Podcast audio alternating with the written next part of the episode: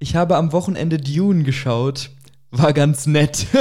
Oh Gott, das ist ein Einstiegszitat, mein Herz bricht. ja, und wie ihr schon hört, ähm, ist heute mal wieder nicht die liebe Jasmin hier, von der aber das tolle Zitat stammt. Die ist, die ist nicht hier, weil ich sie sonst umgebracht hätte. ja, ist so. Blasphemie. Nein, mir gegenüber sitzt wieder der liebe Felix. Ihr kennt ihn schon aus der ähm, Kino-Aufreger-Spezialfolge. Und ähm, genau, heute haben wir ein weiteres Spezial und ich entschuldige mich schon mal, weil es passt eigentlich überhaupt nicht zur Devise unseres Podcasts, aber ich wollte gerne diese Folge machen und habe deswegen Jasmin und Felix dazu überredet, äh, also Felix musste ich nicht überreden, nee, aber Jasmin dazu überredet, das, ähm, das auch zu machen. Nämlich geht es heute um unsere Lieblingsfilme oder zumindest ein Teil unserer Lieblingsfilme, weil ich glaube, ich spreche für uns beide, wenn man nicht ganz einfach sagen kann, das sind meine drei Lieblingsfilme, vor allem wenn man schon so viele Filme geguckt hat wie wir.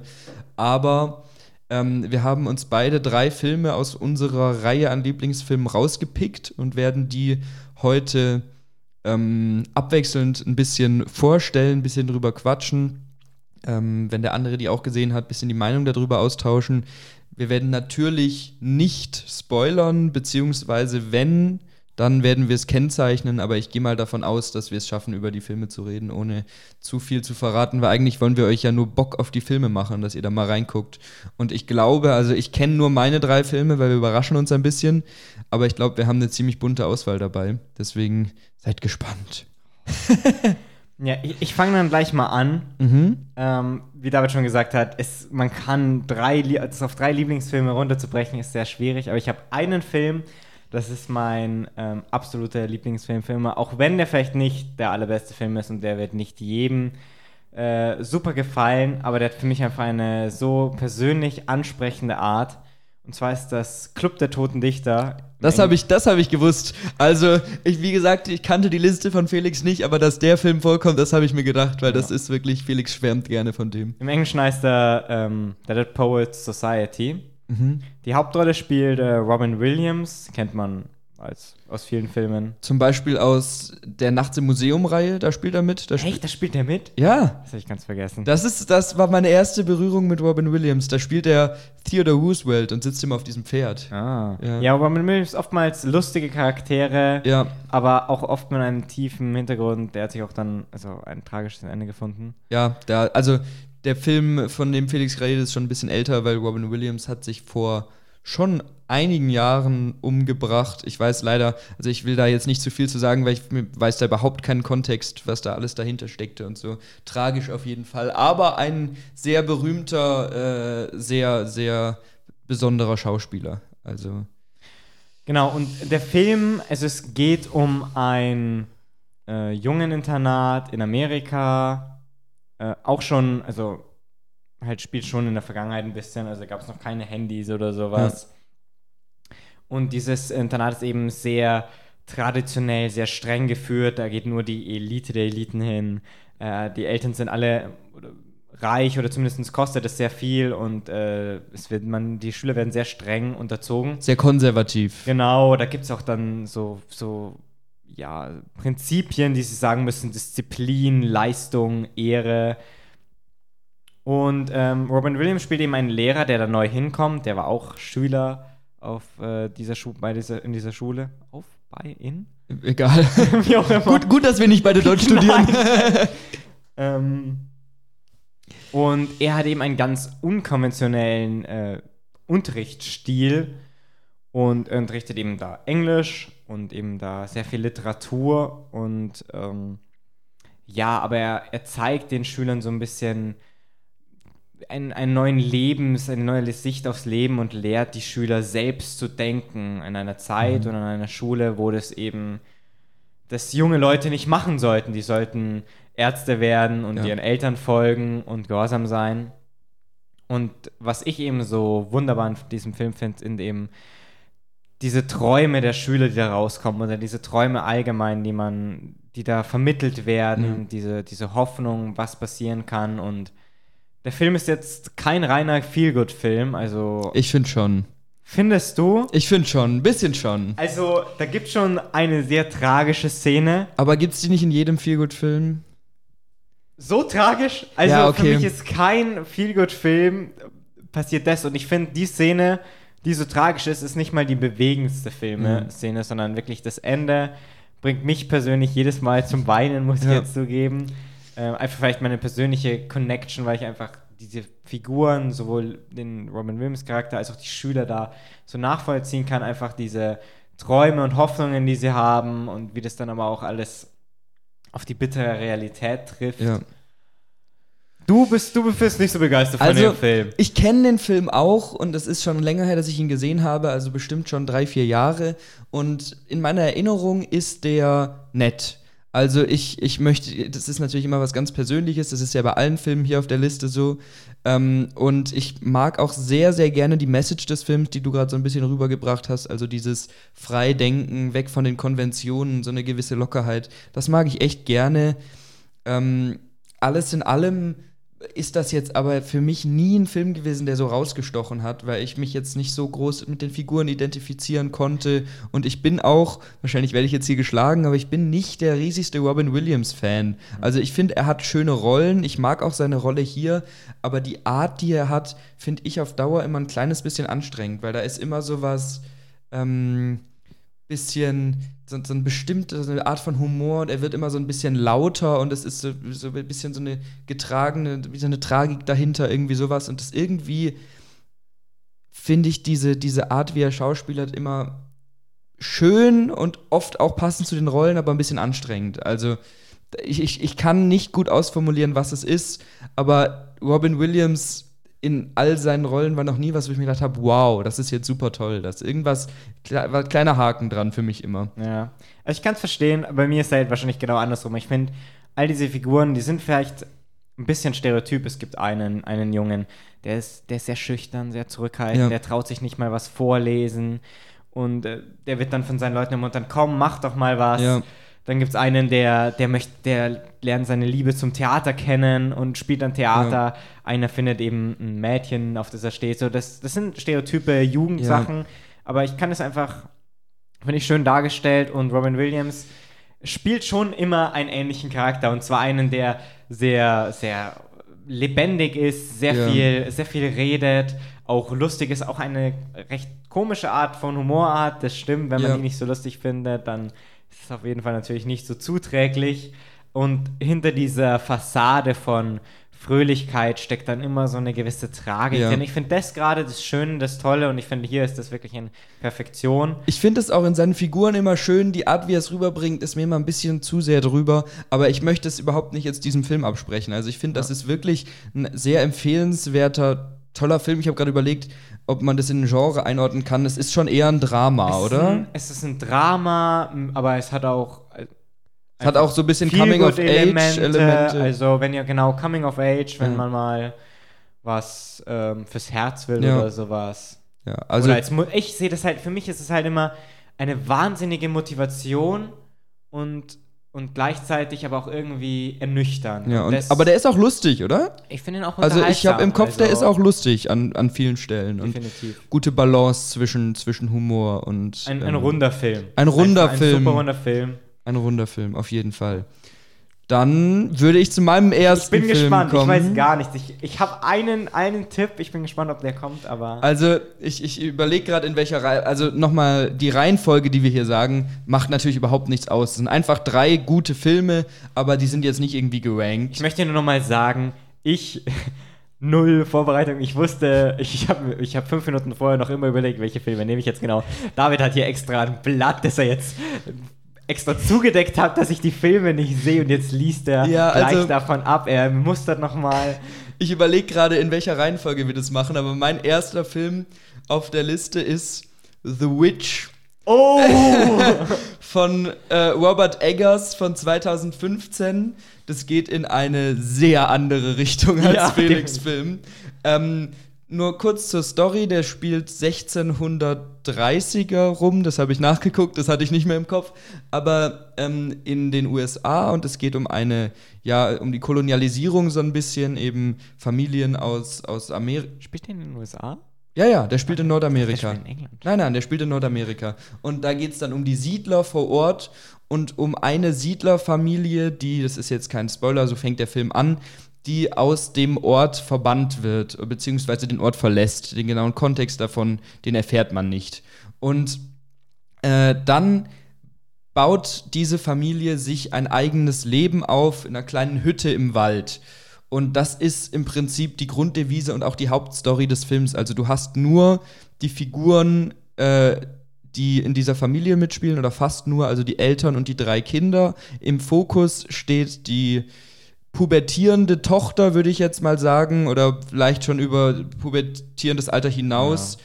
Äh, gespielt von Anya Taylor Joy, eine ganz tolle Schauspielerin. Queen's Gambit zum Beispiel. Ganz genau. Oder, oder, auch, auch von Robert Eggers The Northman, der jetzt letztes Jahr rausgekommen ist. Oder dieses Jahr? Dieses ja. Jahr sogar. Peaky Blinders hat sie auch mitgespielt. Peaky Blinders. Späteren Staffeln. Ja. Also wirklich eine tolle, tolle Schauspielerin. Und ähm, dann fängt es halt ab diesem Zeitpunkt, wo sie in diesem äh, in dieser Hütte wohnen, fangen an, dass Sachen passieren, die nicht ähm, logisch erklärbar sind, sondern ein bisschen ins Übernatürliche gehen. Und ähm, der Film hat eindeutige Horrorelemente. Ich weiß nicht, ob ich sagen würde, es ist ein ich schon sagen, ganzer Horrorfilm. Horrorfilm. Würdest du sagen, es ist ein Horrorfilm? Also nicht jeder Horrorfilm ist ja Jumpscares und Blut. Das stimmt. Also deswegen würde ich schon ein Genre Drama, Horror. Ja, genau, Horrordrama würde ich sagen, weil es geht halt wirklich um die die Verhältnisse innerhalb der Familie, wie sich die verändern, wie die verschiedenen Figuren sich die äh, seltsamen Ereignisse erklären und so. Und das ist, also, ich habe lange keinen so packenden und stimmungsvollen Film mehr gesehen. Also ich saß wirklich angespannt wie noch mal was vor dem Fernseher und ich war wirklich, wirklich sehr begeistert davon. Also der Film hat auf jeden Fall einen wunderbaren Look und die Musik ja. dazu ist wirklich, wirklich einfach sehr, sehr stark, weil diese, diese, dieses unangenehme Gefühl mhm. untermauert. Hat so was Bedrückendes, Düsteres. Etwas Bedrückendes irgendwie. und diese, diese Mystik, ja. dieses Hexenmäßige, das da irgendwo ist oder auch nicht ja. ist, das kommt wunderbar herüber. Mir ging es, also ich habe den Film auch gesehen, mir ging es nicht, nicht ganz so. Ich bin allgemein aber kein Horror-Experte oder Fan. Ich glaube, es war der erste richtige Horrorfilm, den ich gesehen habe. Und der Film ist jetzt nicht für etwas für ah ja, Samstagabend, ich schaue mir einen Horrorfilm nein, an, nein, der, der irgendwie mit, mit Jumpscares und mit Brutalität oder mit einem, einem riesigen Bösen arbeitet, sondern der arbeitet auf einer viel subtileren Ebene. Ja. Deswegen ist er auch vielleicht nicht für jeden so horrorhaft, für manche aber dafür umso schlimmer, ja. weil er eben so, ja, irgendwie nah ist. Also da gibt es manche Szenen, wo wirklich einfach die, dieser, der, die Menschen so im Fokus stehen und man sich so um diese Menschen kümmert ja. und was mit denen passiert. Und, und, es geht so ein bisschen das rein, was wo sich oft ein Entschuldigung, wo sich oft ein bisschen drüber lustig gemacht wird, dieses gebildete Horror-Ding so ein bisschen, dass du ich schütte mir gerade Wasser ein, ich pinkel nicht in mein Glas, also nicht bei dem Geräusch wundern. Ähm, er. genau. Ähm, nee, es ist sowas, ähm, da sind gesellschaftliche Themen, die mit reinspielen und das Horrorelement ist eher, wie Felix schon gesagt hat, auf einer ganz subtilen Ebene und schwingt immer so mit und steigert sich so, aber es ist jetzt kein Film, wo die ganze Zeit Zombies ins Bild rennen und dich anschreien und hin plötzlich hinter der Tür steht ein böser Geist und so. Das darf man, man jetzt überhaupt nicht erwarten. Aber er schafft, finde ich, so eine tolle Stimmung und überrascht immer wieder mit Handlungselementen. Wie gesagt, nicht mit Schockern, sondern einfach boah, was passiert als nächstes? Boah, was passiert als nächstes? So, Aber auf eine sehr ruhige Art und Weise. Also, wenn man sich, wenn man Angst hat, was als nächstes passiert, dann ist das eher so, was tut dieser Film noch? Wie, wie tief kann man, wie, also, wie schlimm artet einfach diese Geschichte aus? Genau, Welche genau. Katastrophe passiert als nächstes? Und ich kann euch sagen, es passiert jede Katastrophe, ja, die man sich nur denken so kann. So ungefähr. Und du hast halt wirklich, du, äh, du bist sehr nah an der Psyche von diesen Figuren. Also ich finde, das, was solche Horrorfilme ausmacht, ist, dass du die Figuren nachvollziehen kannst und mit ihnen leidest. Und ich finde, in wenig anderen Filmen leidest du so sehr mit den Figuren wie hier. Das stimmt. Also Horrorfilme kann ich jetzt nicht beurteilen. Ja. Ich finde aber vor allem eine Stärke ist einfach die, ja, schon auch dieses übernatürliche, horrorhafte. Diese Szenen sind schon irgendwie, ja. wo es einen, wo man die Schultern schüttelt ja. und sich sagt, mm, Ja, und es wird, Unangenehm. nicht tot erklärt, sondern du Nee. hast immer diese Mystik, die mit Man hat immer was reinspielt. genau, Ja. wo man auch selbst sich interpretieren kann. Trotzdem muss ich persönlich sagen, ich würde den Film nicht unter meine Lieblingsfilme tun. Dafür fand ich ihn handwerklich sicher super gut gemacht und wir haben jetzt auch sehr positiv über diesen Film Ja. alles gesagt. Aber es hat dann, war für mich doch nicht so packend ähm, wie jetzt für David. Und ich glaube, ich glaube, das hängt auch mit ähm, ja, Interessen am Genre und so zusammen, weil ich bin halt wirklich irgendwie jetzt die letzten Jahre oder Monate so ein bisschen auf die Schiene von solchen Filmen gekommen und habe mich da jetzt natürlich längst noch nicht alles, was es da gibt, angeguckt und es gibt noch viel auf meiner Liste, aber habe mir da zum Beispiel auch Midsommar angeguckt und Hereditary und so und das sind alles Filme, die ähm, oft fallen, wenn über die besten Horrorfilme der letzten Jahre geredet wird. Und ich finde zu Recht, weil ich bin auch jemand, ich konnte überhaupt nie viel mit diesen, ähm, wie die alle heißen, Conjuring und äh, Paranormal Activity oder so anfangen, äh, weil die alle so, so eine eher dumpfe Art von Horror sind, die, die ich einfach nie cool fand, weil ich will nicht einen Film angucken, nur um mich zu erschrecken. So, Ich finde es auch eine richtig dumme Idee. Also warum will man sich was anschauen, was einen gruselt und Angst macht und erschrickt und sowas so? Ja, okay, also ich meine, ähm, mich gruselt, gruseln diese Filme ja auch und mir machen die auch Angst und erschrecken Schon, aber, mich, aber du schaust ja nicht, Art. weil du sagst, boah, ich möchte jetzt irgendwie was Brutales sehen und irgendwie Angst haben oder irgendwie äh, in die Luft springen, weil auf einmal irgendwer um die Ecke springt. Ja, das stimmt. Sondern du schaust ja, weil da eben da auch ein Drama oftmals drin steckt und Natürlich, aber wegen dem Look der Atmosphäre, die, die so ziehen dich, packend ist. sie ziehen dich aber trotzdem schon Natürlich, mies zieh nicht, runter. also den, den, Film schaue ich mir nicht jeden Tag an. Also. ja, wobei, also ich würde ihn mir auch gerne nochmal angucken, weil Ja, was, ich auch Felix, irgendwann. was Felix eben schon gesagt hat, da steckt ganz viel Symbolik drin. Also, das ist ein Film, wo man, wenn man ihn angeguckt hat und gerne sowas macht, kann man sehr gut drüber debattieren, sich drüber unterhalten, drüber reininterpretieren, was ist da jetzt passiert, was ist da der Hintergrund, wieso tritt da jetzt diese Figur, dieses Symbol auf, das finde ich wirklich toll. Also das, ja, der hat, der hat's mir sehr angetan, als ich den angeguckt habe vor kurzem. Ein bisschen, ein bisschen allgemeiner Punkt. Ich schweife ganz, ganz kurz ab. Ist du egal. gesagt hast, du möchtest den auch nochmal anschauen. Würdest du sagen, ist ein Kriterium für dich, zu deinen Lieblingsfilmen, wie oft oder den du den anschauen kannst oder wie Ja. kurz hintereinander? Weil Ja. ich finde, The Witch ist so ein Film, also den würdest du jetzt nicht, wenn du ihn angesehen hast, am nächsten Tag gleich nochmal schauen, weil das ist einfach kein so ein Film. Also, ich, Oder? Ich, ich finde, Also ich würde es nicht. wie oft hintereinander stimmt jetzt nicht. Also, das sind nicht Filme, wo es wo für mich eine Rolle spielt, dass ich die am nächsten Tag nochmal gucken kann. Aber es Die immer Filme, super unterhaltsam sind. Ja, auch nicht immer unterhaltsam, aber die auf jeden Fall einen Wert beim zweiten Mal gucken haben. Weil ich glaube, eben bei diesem Film würden mir noch Details und Symbole und Sachen auffallen, die ich beim ersten Mal gar nicht gesehen habe. Oder allgemein, wenn eine so, so eine wichtige Thematik, das jetzt bei dem hier nicht so, vielleicht noch bei Filmen, wo wir später drauf kommen, drin verarbeitet wird. Oder wenn ein Film so Spaß macht, dass ich mir den auch noch mal angucken will und den auswendig kennen kann, aber immer wieder bei bestimmten Szenen denke, geil, wie spaßig ist der. Also das macht schon was aus, aber ich definiere den Wiederschauwert nicht drüber, dass ich sage, ich kann ihn zeitlich direkt danach noch mal angucken. Ja. Wie siehst du das? Ich sehe es ähnlich. Also, ein guter, richtig guter Film macht nicht aus, ob ich jetzt ähm, den unendlich oft anschaue oder ob ich den die ganze Zeit anschauen kann Ja. oder zu jedem Zeitpunkt anschauen kann. Wenn ich halt. Also, manche Filme sind halt so schwer und Ja. ziehen einen so runter, dass man die sich nicht immer anschauen möchte. Aber die Ja. sind trotzdem richtig starke Filme. Und deswegen ist das kein Kriterium, dass ich mir den immer anschaue, aber natürlich halt den Wiedersehwert. Das macht schon viel aus. Also zum Beispiel Club der Toten nicht, da kann ich mir immer wieder anschauen. Ja, ich wollte gerade fragen, weißt du, wie oft du den gesehen hast?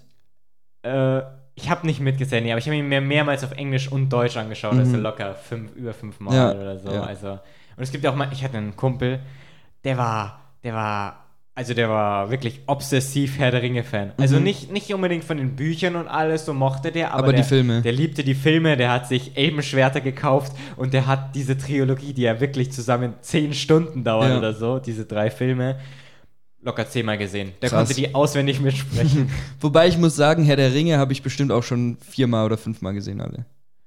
Ja, ich glaube ganz oft nicht, aber ich möchte ja auch mal wieder alles anschauen. Jetzt kommt ja auch dieses geil. Jahr die Herr der Ringe-Serie. Oh ja. Wobei der Trailer jetzt nicht so aussah. Nee, da habe ich ein bisschen Angst. Da habe ich ein bisschen Angst. Ähm, aber gut, wollen, willst du zu deinem nächsten Wir, wir Film können, kommen? wir können gern weiterkommen. ja. Also, mein nächster Film, wir hatten am Anfang ja das Zitat, das über Dune ging. Aber Dune ist jetzt nicht auf Ach, meiner es ist Liste. nicht Dune, weil es da- Ist nicht Dune. Es ist ein anderer Film von dem Regisseur von. Der Regisseur von Dune ist Denis Villeneuve. Mhm. Und äh, der andere Film, den ich gewählt habe, ist Blade Runner 2049. Oh, oh, oh. Also kurz, viele, die mich jetzt kennen, die wissen, wie sehr ich über Dune schwärme und wenn sich hier wundern, warum ist jetzt nicht, warum redet er nicht jetzt über Dune? Aber dieser Film, also es kommt ja noch ein zweiter Teil und ist für mich einfach noch nicht abgeschlossen. Und Blade Runner 2049, dieses abgeschlossene Ende oder dieser Twist am Ende, Mhm. diese, dieses ganze Ende, macht einfach so viel für mich aus, dass ich jetzt diesen Film gewählt habe. Ja, also bevor du ein bisschen Handlungsinfos und so gibst, kann ich sagen, zu meiner Schande muss ich gestehen, ich habe den noch nicht gesehen, weil es ja einen Blade Runner Film gibt, der der Vorgänger ist. Der ist aus den 80ern, glaube ich, ich Sowas weiß es nicht. Ja. Und ich möchte gerne vorher diesen Blade Runner Film sehen, bevor ich 2049 angucke, aber den gibt's nirgendwo zu sehen gerade. Und ich habe kurze Anekdote dazu. Ich war letztes Wochenende bei meiner Familie in Augsburg und das Wochenende war sehr durchgeplant. Und ich war abends auf einem Geburtstag von einem guten Freund und habe morgens an dem Tag in die Zeitung geguckt und dann lief im Kino in Augsburg Blade Runner von Was? ja Was? und ich hätte ihn liebend gern gesehen und Du wirst mir sagen müssen, ich wäre extra nach Augsburg gefahren. Und also es, es ging natürlich leider nicht in dem Kontext wegen, wegen dem Geburtstag, wo ich natürlich auch sehr gerne hingegangen Scheiß auf bin. den Geburtstag. Aber ähm, ja, ich werde Blade Runner Also, 20. Weil dein Geburtstag und Blade Runner mit dem Kino laufen. Ich würde in Blade Runner gehen. Sorry. Nee, aber Blade Runner 2049 steht auch wirklich noch auf meiner Liste und ich habe auch nur Gutes drüber gehört, aber kann nicht so viel dazu sagen. Aber jetzt erzähl mal, worum es geht. Also ich möchte nur kurz sagen, ich habe auch den Original Blade Runner Film nicht gesehen. Ich bin damals ins Kino gegangen, äh, in, den, in die Fortsetzung Blade Runner 2049, die sehr viel später kam. Und es geht um. Das hätte ich, glaube ich, besser nachschauen sollen. Es geht um. Kannst es ja nur ganz kurz zusammenfassen. Äh, also, es spielt in der Zukunft, eine Zukunftswelt 2048, 2049. 2049. 2049 ähm, in der es Roboter gibt, die Menschen sehr ähnlich sind. Also so ein bisschen künstliche Intelligenz mäßig. Künstliche Intelligenzmäßig. Mhm. Und dann gibt es aber bestimmte Roboter, die Blade Runner, die eben diese Roboter jagen, diese künstliche Intelligenzen. Wenn die irgendwie so offshore gehen und Sachen machen, die sie nicht machen sollen, oder? Genau, also das Problem war, da gab es mal eben, ich glaube, da gab es Krieg, Konflikt. Wie gesagt, ich habe den Teil davor Ja. gesehen, nicht, nicht gesehen. Und ähm, deswegen werden eben diese, diese Roboter gejagt von den Blade Mhm. Runnern. Aber wenn ich jetzt sage gejagt, dann ist dieser Film Blade Runner 2049 kein Action-Heist-Film oder sowas, sondern es ist eher wie so ein Detektivfilm, wo die Hauptperson, gespielt von Ryan Gosling, ähm, eben einem gewissen Roboter auf der Spur ist, aber sich da eher, er ist eher auf der Suche nach sich selbst dann irgendwann, als auf der Suche Mhm. nach ähm, einem Roboter. Also es ist, es ist ein Sci-Fi-Film, wo es aber nicht um Sci-Fi-Action geht, sondern mehr um diese ein bisschen philosophischeren Fragen, die Genau, auf dem Sci-Fi ist- Es ist drinstecken. nicht äh, Star Wars Sci-Fi, es ist ähm, Was ist der Mensch Sci-Fi. Ja, Äh, mitspielen tun unter anderem äh, Harrison Ford, der ja in Star Wars auch mitspielt. Der spielt im Original Blade Runner eben die Hauptrolle und hier kommt er eben auch nochmal vor. Und es ist wirklich ein Wunder, wie diese späte, späte Fortsetzung mhm. äh, so gut funktioniert. Und eine, eine super große Stärke dieses Films sind einfach Bilder und Musik. Also allein da, das sind wirklich Porträt, also wenn du ein Porträt hast, nur halt zweieinhalb Stunden durch Mhm. als Film, mit einer Musik, die wirklich ähm, phänomenal ist, von Hans Zimmer, den kennt man Hans Zimmer ist toll. vielen, vielen Filmen. Unter anderem The Dark Knight zum Beispiel. Genau. Und ja. Und also, ich, ich wollte gerade nebenbei mal googeln, was, welche anderen Filme noch von Denis Villeneuve sind, aber ich habe es gerade nicht gemeistert. dir welche sagen. Sag mir mal welche, weil ich bin allgemein, ich, ich bin jetzt gerade, ich stehe ein bisschen auf der Leitung, aber ich habe ein oder zwei Filme von ihm schon gesehen und ich war wirklich begeistert. Also natürlich Dune. Dune ist toll. Also wir, wir Ich wollen zwar jetzt nicht zu einem Dune-Podcast machen, aber es ist wirklich mal wieder ein ganz anderer Science-Fiction-Take und es ist so eine schöne, ruhige Charaktergeschichte und trotzdem hat es was Epochales und es ist wirklich ein beeindruckender Film. Also guckt euch den an, wenn ihr könnt. Auch hier wieder, also wenn ihr einfach nur geile Bilder, geile Musik sehen wollt, Ja. alle die Villeneuve-Filme, aber besonders Blade Runner 2049 Ja. und vor allem auch Dune. Ähm, genau. Da, was, dann, was hat er noch gemacht? Arrival. Den Auch hab ein- ich nicht Auch ein gesehen. Science-Fiction-Film. Ähm, da spielt, da spielt der eine Typ, der Hawkeye im Marvel-Film Jeremy mitspielt. Renner.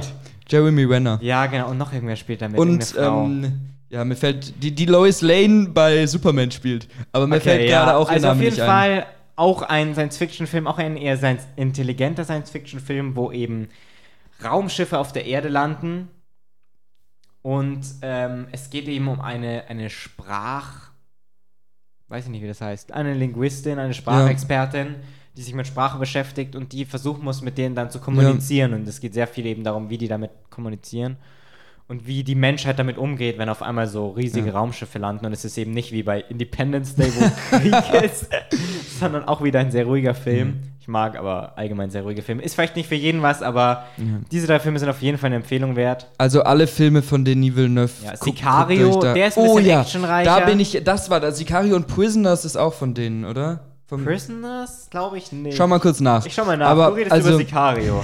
Es tut mir leid, dass ich jetzt hier ein bisschen abschweife von Felix Liste, von dem äh, Blade Runner 2049 Film und ich, ich glaube wirklich, dass das ein sehr empfehlenswerter Film ist, aber ich habe den eben nicht gesehen und kann deswegen nicht ganz so viel dazu sagen.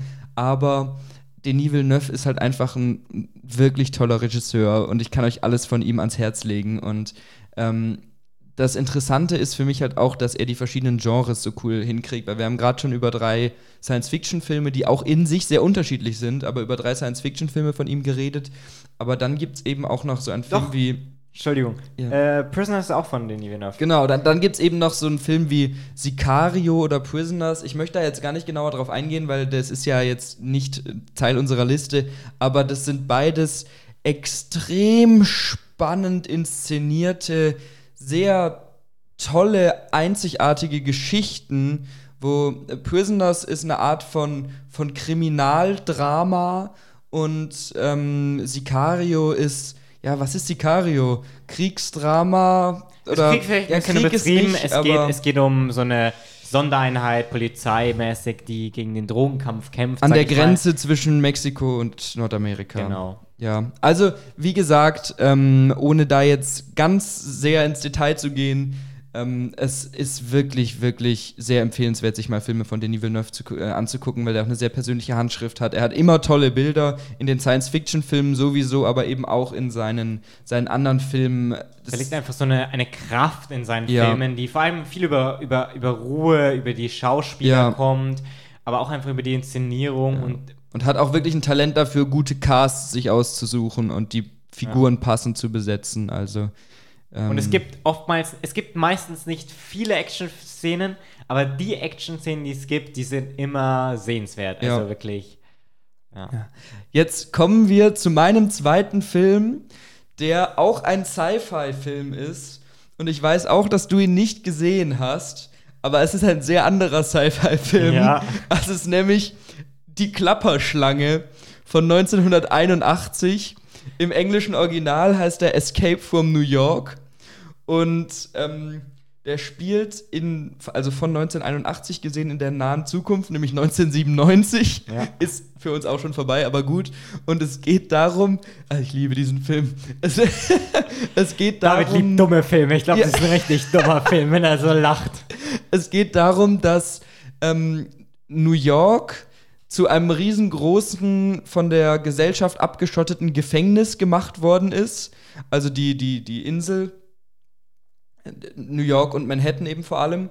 Ähm, und Gefangene einfach auf diese Insel gebracht werden und dann da so ein bisschen in ihrer eigenen, ähm, bisschen postapokalyptisch wirkenden Gesellschaft zusammenleben und in ihren Gangs da sind und so.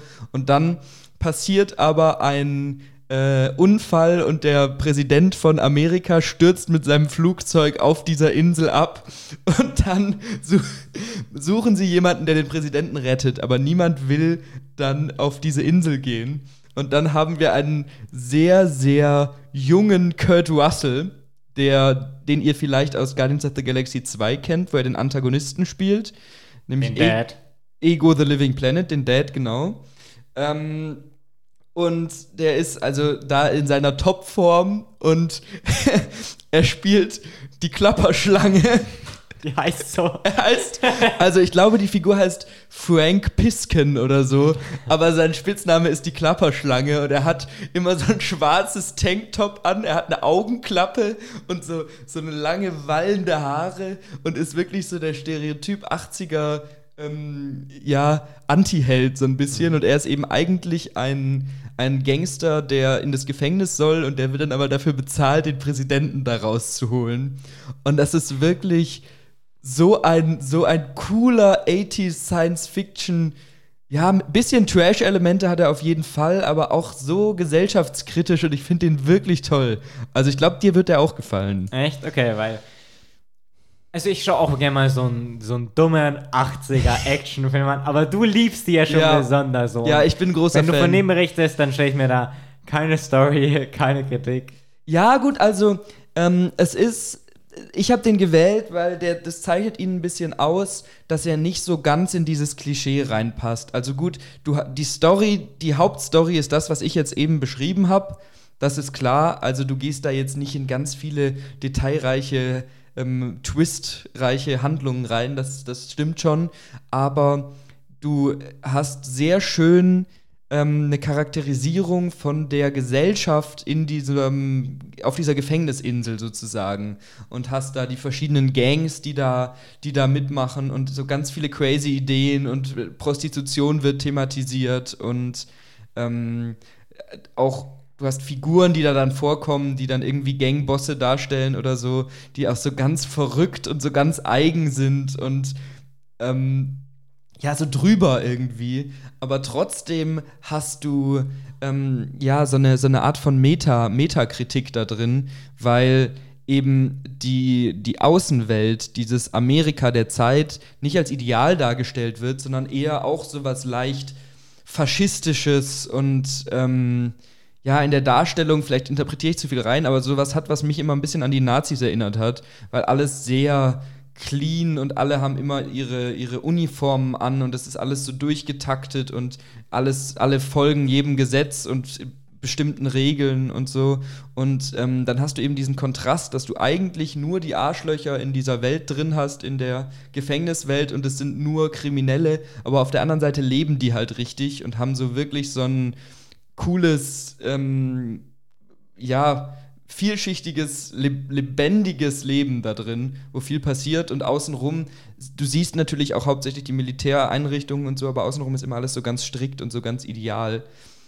Also so eine gute Mischung aus äh, guter Unterhaltung, aber auch irgendwie kontroversen Ideen. Ja, genau, genau. Und du hast halt trotzdem da drin so deinen Stereotypen 80er Actionheld, der so ein bisschen an ähm, äh, Arnold Schwarzenegger in ähm, Dings, wie heißt der Film?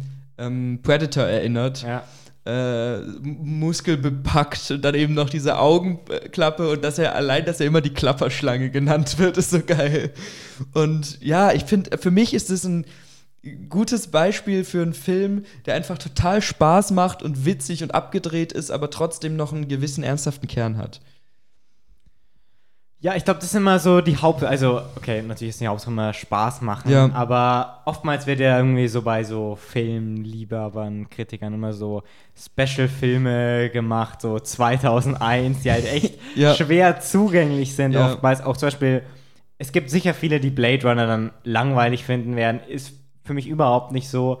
Äh, aber es ist, es tut auch mal ganz gut, einfach so einen, einen leichteren Film zu haben. Also trotz des meiner Meinung nach guten und ernsthaften Kerns ist es bis jetzt auf unserer Liste natürlich der seichteste Film. Also das ist 80s Trash. Den kann man sich gut mal an einem, was weiß ich, Samstagabend mit ein paar Kumpels angucken, Bier dazu trinken und Weißt so. du, was das Problem ist mit diesen ganzen alten Filmen? Sowohl die Trash-Filme als auch die High-Filme. Ja. Die gibt's nirgendwo zu streamen. Ich weiß nicht, also das stimmt. Amazon, Netflix, irgendwer, bitte tut mal die ganzen Filme da drauf. Also die kosten doch nicht mehr viel zum Leihen. Die schaut sich doch eh keiner an außer Ja, dir. das wäre das wär wirklich cool, weil da, ich habe den nämlich im Ich Fernsehen. gerade, ich habe gerade geschaut, ich habe gerade vorhin auf mein Handy geschaut, wo der läuft, läuft nirgendwo. ja, Ja. Und äh, was ich noch kurz dazu sagen wollte, meine Alternative wäre nämlich gewesen ähm, The Thing. Mm, ebenfalls also aus den 80ern, ebenfalls mit Kurt Russell, geht ein bisschen mehr in, also auch coole Typen, dumme Sprüche und so, aber geht ein bisschen mehr in die Horrorrichtung, weil es da dann geht, darum geht, dass ähm, auch nur ganz kurz, ohne jetzt zu sehr abschweifen zu wollen, irgendeine Expedition am Nordpol, eine bisschen Kammerspielmäßig und dann kommt ein Wesen, ein Ding nicht von unserer Welt, kommt in diese, diese Gruppe von Menschen rein und ist denen nicht freundlich gesinnt sozusagen. Und es ist wirklich auch ähm, coolste 80s Action Buddy-Horror-Ding, weil da ja das eine Horrorzeit ist, wo so Elemente immer noch mit praktischen Effekten umgesetzt worden sind und da haben die wirklich so ganz viele Puppen gebaut, die dieses böse Ding darstellen in seinen verschiedenen Formen und so. Und den fand ich auch wirklich toll, aber der hat eben für mich nur den Spaßfaktor und so einen kleinen Ekelfaktor, Ja. aber der hat nicht dieses Vielleicht interpretiere ich es auch nur in, in Escape from New York rein, aber der hat nicht dieses bisschen, wir haben da schon eine Message hinter. Weil du jetzt zwei 80s-Filme hattest, würdest du sagen, das ist ein Lieblingsgenre oder eine Lieblingszeit? Weil wir über Lieblingsfilme reden. Schwierig. So, Also dadurch, dass, wie du sagst, die nicht so gut erreichbar sind, bin ich jetzt auch kein 80s-Film-Freak. Ich habe da jetzt nicht so viel gesehen Aber ich meine, da gibt es ja schon Richtung. bekannte Sachen wie Jurassic Park, Ja, natürlich. Indiana Jones, Star Wars, Natürlich. aus den 70ern, aber- Und ich, ich finde, es ist eine wirklich tolle Zeit für Filme, weil du eben viel abdeckst. Weil Ju Jurassic Park muss man nicht drüber reden, ist ein Meisterwerk, ist ein toller Film. Indiana Jones genauso, der Anfang von Abenteuerfilmen für mich. Und dann hast du aber eben auch noch diese bisschen Action-Trash-Zeug. Du hast Die Expendables. Okay, der ist nicht in den Expendables ist- 80ern, nee, aber, aber- der schaut aber- so aus. eben auch so Alien, der auch, glaube ich, aus der Zeit kommt. Rocky, ich, also das ist jetzt ein bisschen Halbwissen, vielleicht Ja. passen nicht alle Filme da genau rein, die wir gerade Von, von dem nennen. Stil, die Helden, die Personen sind dieselben. Ja, Sylvester ja. Stallone ist. Ja, genau. Und Arnold Schwarzenegger und vielleicht noch Jean-Claude Ja. Van Damme, so die Zeit. Und das, das mag ich gerne. Also es gehört auf jeden Fall zu meinen, meinen Zeiten, wo ich gerne Filme gucke. Aber ich meine, ich gucke auch gerne aktuelle Filme, so ist nicht. Also, ja, Will, hast du noch was dazu oder möchtest du mit deinem, deinem dritten Film? Ich komme mit meinem dritten Film und ich, ich gehe ein bisschen. Ich komme mich auch nicht, ich komme mich ganz, ganz schwer entscheiden bei meinem letzten Ja. Film. Also die anderen beiden waren klar für dich, oder? Ja, nee, beim zweiten war auch schon schwierig wie mit Dune Blade Runner, aber da habe ich eben gesagt, Dune 2 ist noch nicht draußen, nämlich Ja. Blade Runner. Jetzt ähm, gehen wir zu einem Film, der etwas auf jeden Fall bekannter ist. Den haben vielleicht auch mehr Leute von den drei Leuten da draußen gesehen. Und zwar Christopher Nolan, The Dark Knight. Oh, geil, geil, geil. Das finde ich gut, dass du Also- den drauf hast. Ich, ich bin immer noch am überlegen, was finde ich geiler, The Batman, den neuen, oder Mhm. äh, The Dark Knight. Mhm. Also der Batman ist der neueste Batman-Film und The Dark Knight eben ein zweiter Film aus dieser Batman-Reihe von Christian Nolan. Der mit dem Joker, Ja. der wahrscheinlich bekannteste und von vielen wird auch gesagt der beste, aber dieser Film ist einfach insgesamt so super rund. Ja. Und das ist auch so ein Film, der super unterhaltsam ist, tolle Action, aber wo auch sehr viel Charakter und sehr viel Ja. Tiefe drin steckt. Also das ist wirklich für mich einer der absolut besten Superheldenfilme Ja. of all time. Also es gibt natürlich noch ein paar andere, die da oben mitspielen und das ist jetzt wieder kein Ranking, aber das ist wirklich, wirklich ein toller Film, weil Christopher Nolan es halt schafft in dieses Superhelden-Genre, was oft, wie bei Marvel, so ein bisschen aus viel Action und Humor und so besteht, so eine richtige Tiefe reinzubringen und so, so, so, eine, so ein moralisches Dilemma mit reinzubringen, weil ohne jetzt zu viel von dem Film ähm, spoilern zu wollen, es ist ja Joker gegen Batman sozusagen und der Joker gewinnt, wenn Batman ihn tötet. Weil der Joker verkörpert das Chaos und Batman verkörpert die Regeln sozusagen. Und der Joker will Batman so triggern, dass er über diese Regeln hinausgeht. Und das ist so eine interessante Thematik, die da immer im Hintergrund mit, mitfließt. Und nebenbei hast du natürlich auch, ich will dir übrigens gar nicht die Vorstellung von deinem Film Alles gut, wegnehmen. alles gut. Aber nebenbei hast du natürlich dann noch tolle, tolle Nebendarsteller und Besetzungen und so. Aber willst du kurz sagen, worum es geht? Äh, ja, kann ich machen. Also es ist der, der zweite Teil der Reihe, Batman, also Bruce Wayne ist inzwischen schon als Batman etabliert. Und es taucht eben ein, ein neuer Bösewicht auf, eben der Joker. Und was eben diesen Film so besonders macht, eben, dass er nicht wie ein klassischer Superheldenfilm ist, sondern er ist eigentlich wie so ein Thriller. Mhm. Also am Anfang geht es noch so ein bisschen um die, um die Mafia, die in Gotham City ist und Mhm. um, um, äh, ja, um, um dieses Verbrechen. Aber irgendwann greift eben der Joker ein und äh, provoziert den Batman, also lässt da Batman-Puppen herumhängen, bedroht Leute, Ja. bringt dann Leute um. Und ab einem gewissen Zeitpunkt ist es dann wirklich Schlag auf Schlag auf Schlag, passiert das nächste und das nächste Ja. und das nächste. Ohne dass dieser Film einen übermannt und du sagst, wo ist jetzt hier der Höhepunkt? Ja. Die, aber dieser Film hat so viele gute Höhepunkte, aber er nimmt sich trotzdem nichts weg. Ja, weil der, der, wie der Joker mit Batman spielt, ist wirklich toll, was dann für einzelne Aktionen vom Joker kommen. Und ich habe den jetzt vor kurzem tatsächlich nochmal angeguckt, witzigerweise, weil wir es ja nicht geplant hatten. Aber ich finde beeindruckend, wie legendär diese Joker-Figur wird, ohne dass sie ewig viel Screentime hat. Weil ich meine, der, der Fokus des Jede Films Szene ist geil einfach. Genau, der Fokus ist noch auf Batman und du hast nicht ähm, die Hälfte des Films den Joker, aber trotzdem, immer wenn er da ist, sind es so super Szenen. Und das ist wirklich, also ich glaube, das ist auch so ein Film, die, die wir bis jetzt genannt haben, da kann man vielleicht ein bisschen drüber streiten, wobei da schon ein paar Highlights dabei waren, aber das ist ein Film, wo sich, glaube ich, alle einig sind, dass Der es einfach ein Meisterwerk Den ist. aller, allermeisten. genau, Also, genau. ja. Und ja, also Allein die Action, wie sie gemacht ist, also ich finde, er hat so viele ikonische Szenen, wie Mhm. mit dem Truck und jede, wie gesagt, jede Joker-Szene hat irgendwie sowas ganz Besonderes. Mm, Für mich war trotzdem die Entscheidung zwischen The Dark Knight und The Batman schwer. Das sind Mhm. andere Filme.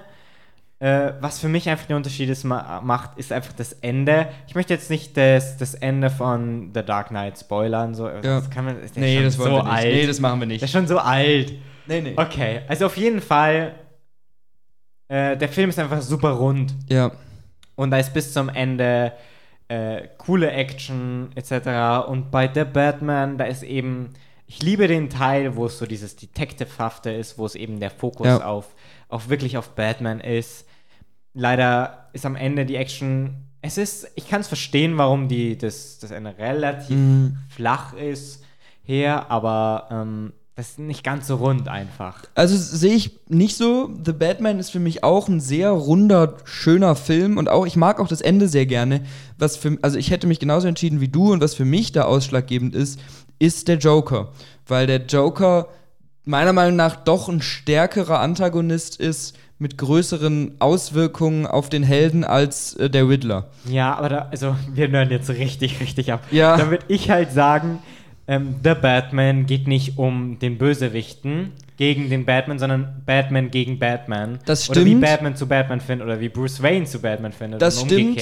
Wobei The Dark Knight es halt schafft. Und ich habe die Hoffnung, dass bei der, der, der Batman, da kommen ja Fortsetzungen, also zumindest eine Fortsetzung. Ja. Und ich hoffe, dass das irgendwann auch in diese Richtung geht, ohne genau dasselbe zu sein. Na, natürlich, wobei The Dark Knight eben beides schafft. The Dark Knight ist für mich eine wirklich gute Batman-Charaktergeschichte, wie auch er sich weiterentwickelt und mit seinen eigenen Dämonen, nämlich der, der Joker ist ja sein Dämon sozusagen und sich damit auseinandersetzen muss und so. Und trotzdem hast du den super Antagonisten da drin.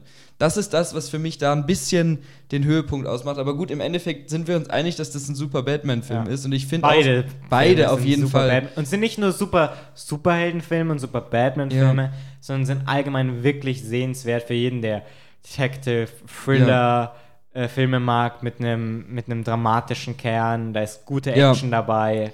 Da kann ich auch äh, dazu sagen, den Film, also The Dark Knight, habe ich mit meiner Mutter geschaut. Und meine Oh. Mutter guckt normalerweise nicht gerne so Actionfilme und so Superheldenfilme und so. Und den fand sogar sie wirklich, wirklich gut. Also das ist ein Film, der, der durchaus auch äh, Leuten gefallen kann, die Interesse an spannenden Filmen haben, aber eigentlich keine Superheldenfans sind. Und ich finde, Christopher Nolan schafft es halt mit seiner Trilogie, so einen coolen Mittelweg zwischen Batman doch als Heldenfigur und trotzdem ein bisschen einer Realitätsnähe und einer Dramatik und, und wichtigen Themen so ein bisschen zu, Ja. zu erzählen. Vor allem nach den Batman-Interpretationen, die wir davor Ja. hatten.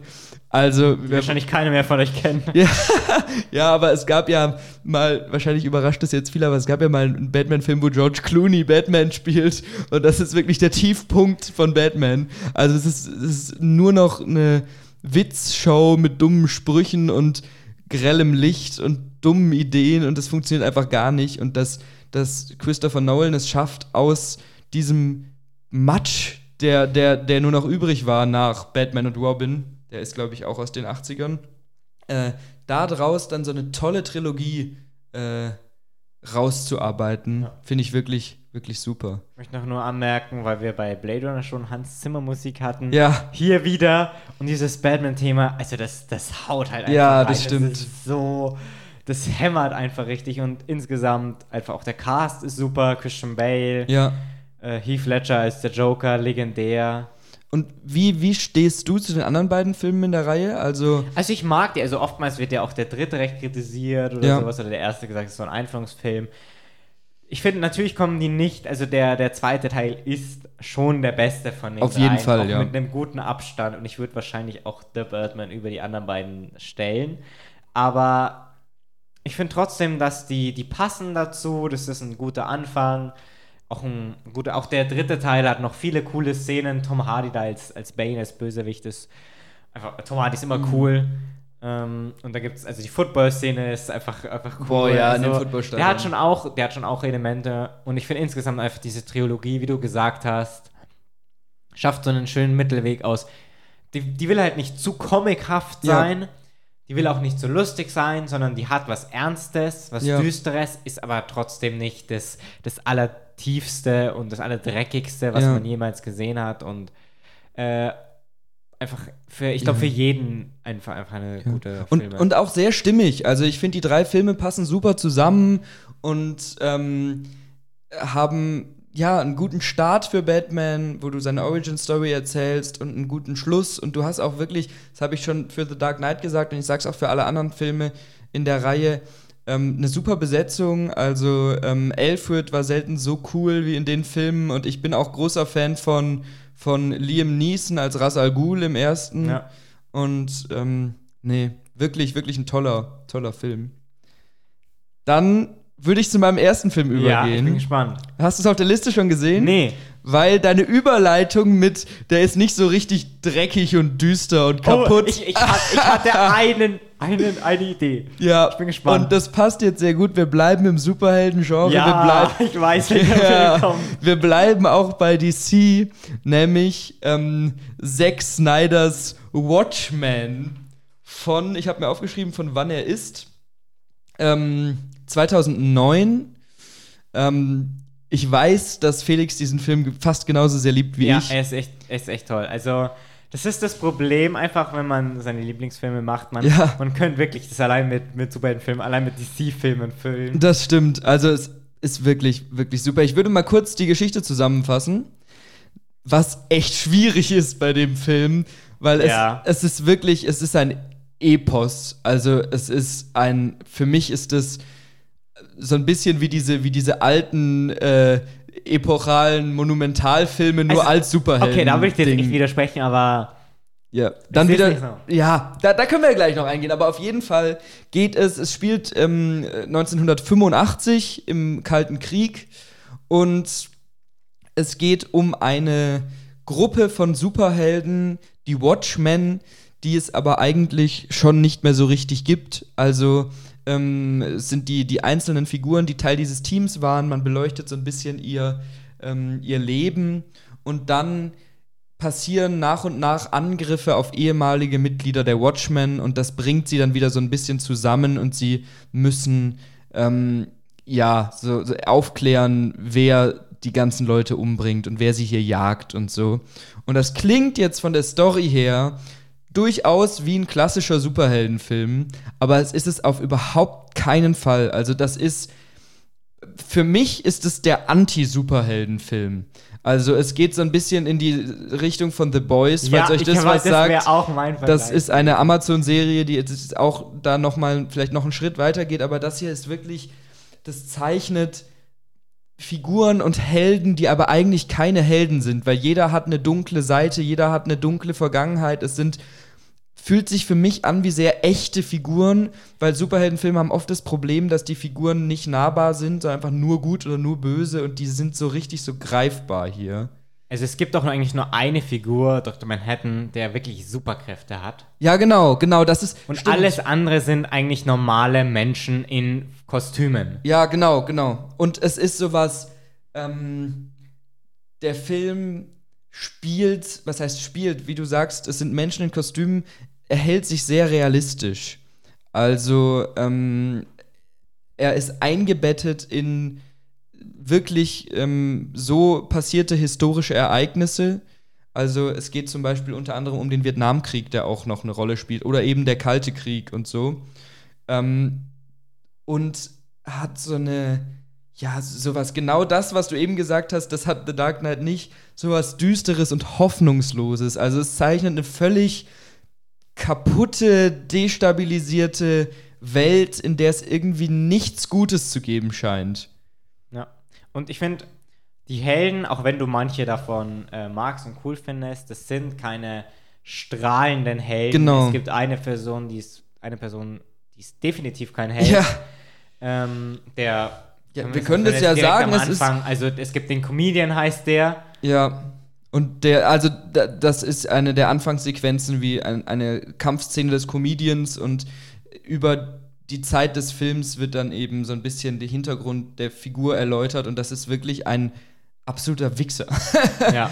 also, Genau, und das, was du gesagt hast, über die Zeit des Films, der Film erzählt eben nicht, äh, hier, so war's, jetzt ist es so, Ja. sondern der erzählt fortlaufend einfach, kreiert ja ein Bild, wie es damals war, wie Ja. es jetzt ist. Und ähm, und also, der, der Kalte Krieg oder allgemeine Krieg spielt hier eine, eine wesentliche Rolle. Ja. Und er, ähm, finde ich, also es ist kein Film, der linear eben die Geschichte erzählt von der Jagd nach dem bösen Heldenkiller, sondern ähm, das ist zwar der Fokus, aber du kriegst im Laufe der Zeit immer wieder Rückblicke und Hintergrund zu den verschiedenen Figuren oder zu dem, dem Vorgängerteam der Watchmen, die es vorher gab, ähm, das erste Superheldenteam sozusagen. Und du spinnst ein extrem interessantes Netz aus Figuren und alle Figuren haben, wie ich schon gesagt habe, einen Hintergrund, eine Tragik. Es gibt keine Figur. Ohne dass das jetzt, äh, oh ja, sein Vater ist gestorben, als er ein Kind war und deswegen ist er jetzt Ja, böse oder genau. sowas. Also so ist es nicht. Es ist schon wirklich gut in die Geschichte einarbeitet und nachvollziehbar. Und ähm, du hast.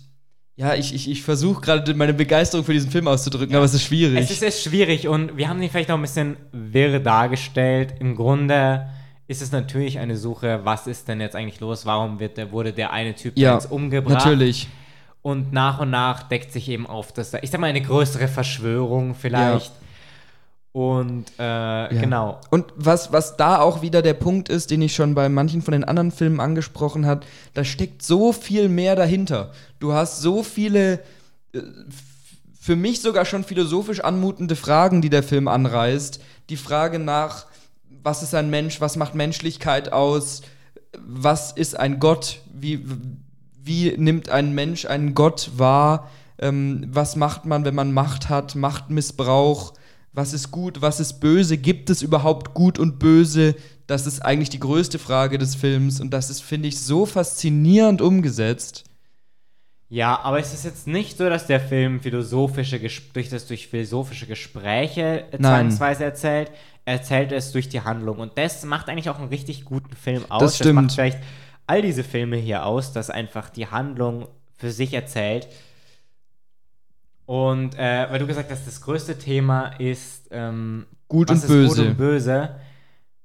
Ich würde zustimmen, ich würde vielleicht eher sagen, so was, was darf man tun, was kann man tun? Oder mit welcher Ja, genau, genau. so. Oder Rechtfertigung. Also allgemein, So. ich find, gegen das Ende hin, das Ende allein ist einfach Ja. ultra, ultra cool. Und es ist auch ein, Sehr twistreich, sehr überraschend. Und das ist ein, ein Twist, der immer wieder funktioniert. Also das, weil wir eben drüber gesprochen haben, wie oft wir schon bestimmte Filme Ja. gesehen haben. Ich habe Watchmen auch bestimmt schon fünf oder sechs Mal gesehen. Und immer wieder finde ich den toll. Und es ist so ein. Ich habe jetzt auch wieder Bock auf den Film. Ja, es ist so ein detailverliebter Film. Also wenn wir jetzt vielleicht mal ein bisschen weg von der, von der Story gehen, der hat wirklich ganz viele kleine Momente, die, die dir erst beim zweiten Gucken auffallen oder so, die schon Figurenentwicklungen oder so andeuten. Und du hast Tolle Action. tolle Action, bisschen sehr viel Gewalt. Ja, also, ist natürlich gewaltreicher als jetzt so ein klassischer Film. Also, also- er, ist halt, er ist halt einfach dreck, also er zeigt halt wirklich Abgründe, er ist dreckig, es wenn, wenn du jetzt einen viel gut Superheldenfilm willst, sehen willst, dann schau dir einen Marvel-Film an. ja.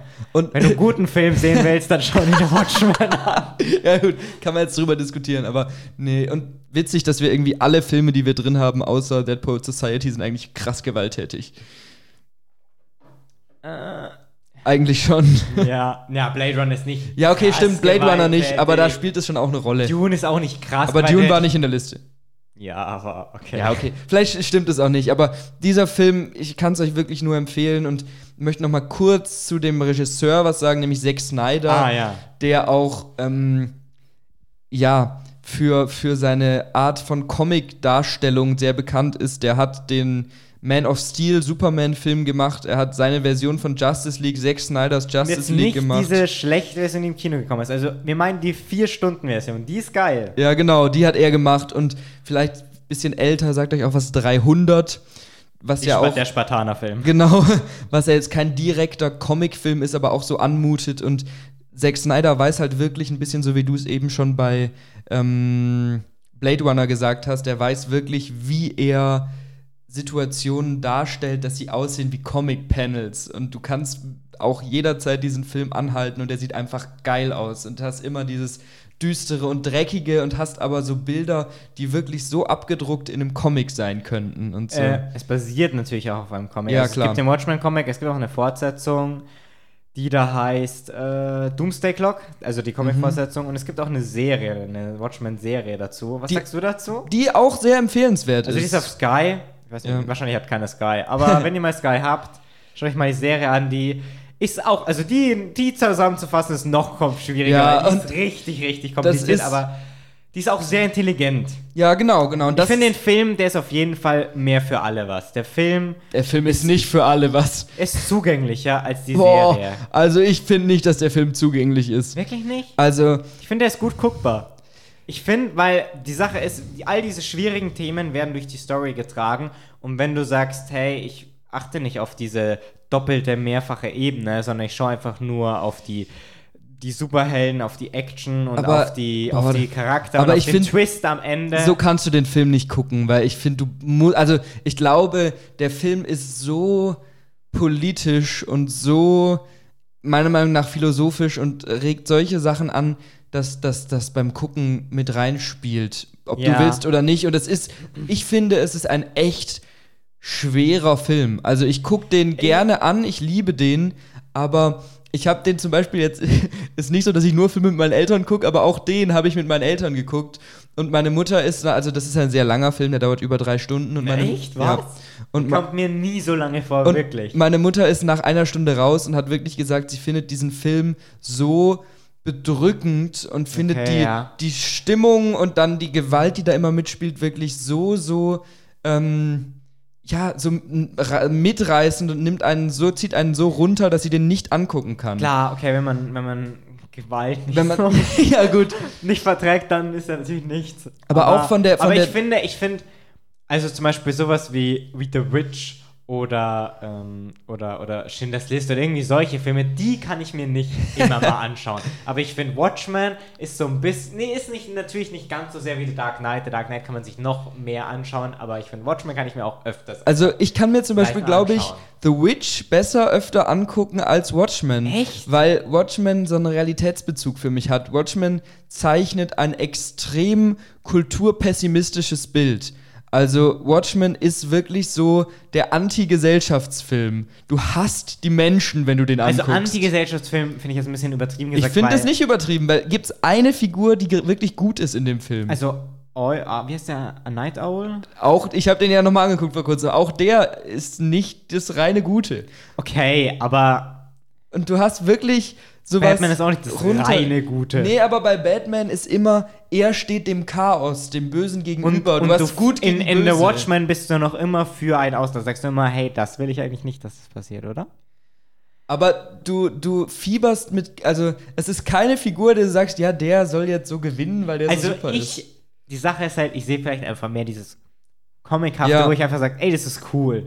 Das, so- Und das sehe ich auch, auf jeden Fall. Also der Film ist. So Rorschach Boah, Figur. Er ist keine gute Person, aber er ist halt ja. eine coole Person. Und es ist wirklich, der Comic ist, ich habe den Comic nie gelesen, aber in Ausschnitten ich weiß ich, worum es geht und so. Und der ist toll umgesetzt, sieht wie gesagt super aus, hat super Figuren und so. Aber ich finde schon, dass das ein Film ist, bei dem ähm, gesellschaftliche Aspekte und andere ja, Themen, die im Alltag eine Rolle spielen oder so, noch viel wichtiger sind als in vielen anderen Superheldenfilmen. Und eben, dass er auf diesen ganzen Ebenen so ein negatives Bild zeichnet, macht ihn schon schwer ertragbar durch die Länge auch noch. Ja, aber mir kam die Länge nie so vor. Ich habe mir auch nicht. so einen zwei, zweieinhalb Stunden Film gehalten. Ich kann jetzt mal live kurz nachgucken, wie lange der wirklich dauert. Aber ähm. allgemein, ich glaube, Zack Snyder mag, also das ist der Regisseur von dem Film, mag schon lange Filme. Also Zack Snyder's Justice geht vier Stunden. ja, aber ich finde, dass der auch super schnell vergeht. Aber das ist halt auch vielleicht meine Liebe zu diesen Filmen. Ja, ich bin auch Zack Snyder-Fan, auf jeden Fall. Also. Ja. So, jetzt haben wir euch gerade lang gehalten. Watchmen dauert nicht über drei Stunden. Ich habe gelogen, er dauert zwei Stunden 43 Minuten.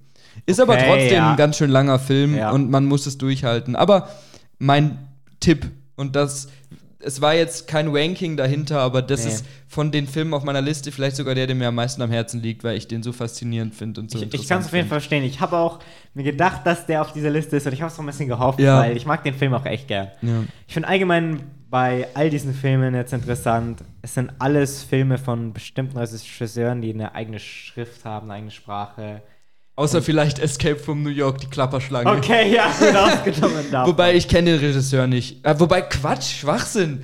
Äh, das habe ich eben gar nicht gesagt. Der ist von John Carpenter. John Carpenter kennt man auch. Der macht so Filme. Ich glaube sogar The Thing ist auch von John ich glaub, Carpenter. so Filme hilft jetzt den Leuten ja, da draußen nicht. so Filme wie Escape from New York. Aber gut, du hast schon recht. Das sind, glaube ich, alles Filme, die sich durch einen außerordentlich besonderen Regisseur auszeichnen. Ja. Und das spricht zumindest für uns oft für einen guten Film weil du halt einfach wirklich. Ähm, eine Idee hat, einen Stil. Ja, du hast eine eigene Handschrift und es ist kein 0815-Produkt, sondern es steckt wirklich eine Geschichte und Liebe für das Projekt dahinter. Ja. Puh, das war jetzt anstrengend. Das war jetzt anstrengend, wir jetzt richtig abgenördet zwischenzeitlich. Ja, das stimmt. Also ich hoffe, wir haben euch nicht zu viel verraten und haben euch ein bisschen Lust auf die verschiedenen Filme gemacht. Wir haben jetzt nicht dazu gesagt, wo es die gibt, weil sich das ja auch gefühlt alle ja, halbe Stunde ändert. Aber wenn ihr jetzt Bock habt, die anzugucken, dann haben wir das geschafft, was wir zum, zum Teil erreichen wollten und vielleicht auch ein bisschen euer, euer Filmbewusstsein erweitert. Und deswegen guckt mal rein und ähm, ja, danke fürs Zuhören. Ich sage das, was ich am Ende immer sage, zumindest was ich bei dem letzten Film-Podcast gesagt habe. Ich empfehle euch Ready Set Podcast vom Studentenfunk ähm, und folgt uns auf Instagram ragecage-rgb. Danke fürs Zuhören und ähm, gut, wir haben jetzt nicht so viele Zuhörer, dass wir euch auffordern könnten, uns äh, zu sagen, wie es euch gefallen hat, aber wir freuen uns auf schreibt Rückmeldungen. Lieblingsfilm. Schreibt genau, schreibt uns euren Lieblingsfilm gerne auf Insta oder so und schreibt uns auch wirklich, wenn ihr diese Filmfolgen mögt, dann gibt es vielleicht ab und zu mal ein paar mehr. Also ist nicht so, dass wir hier Jasmin aus diesem Podcast verbannen wollen, das ist natürlich klar. aber Neuerungen, Jasmin ist nur noch in jeder achten Folge. Nein, natürlich nicht. Ähm, und wir wissen natürlich auch, dass das heute äh, nicht zu dem Thema gepasst hat unseres Podcasts, aber wir missbrauchen einfach mal den Podcast, den wir eh schon haben und die Stage, die wir dadurch haben für, für unsere, unser Filmwissen, weil wir halt große Filmfans sind. Und deswegen damit äh, euch einen schönen Tag, geht ins Kino, guckt Filme, guckt diese Filme. Ciao, ciao.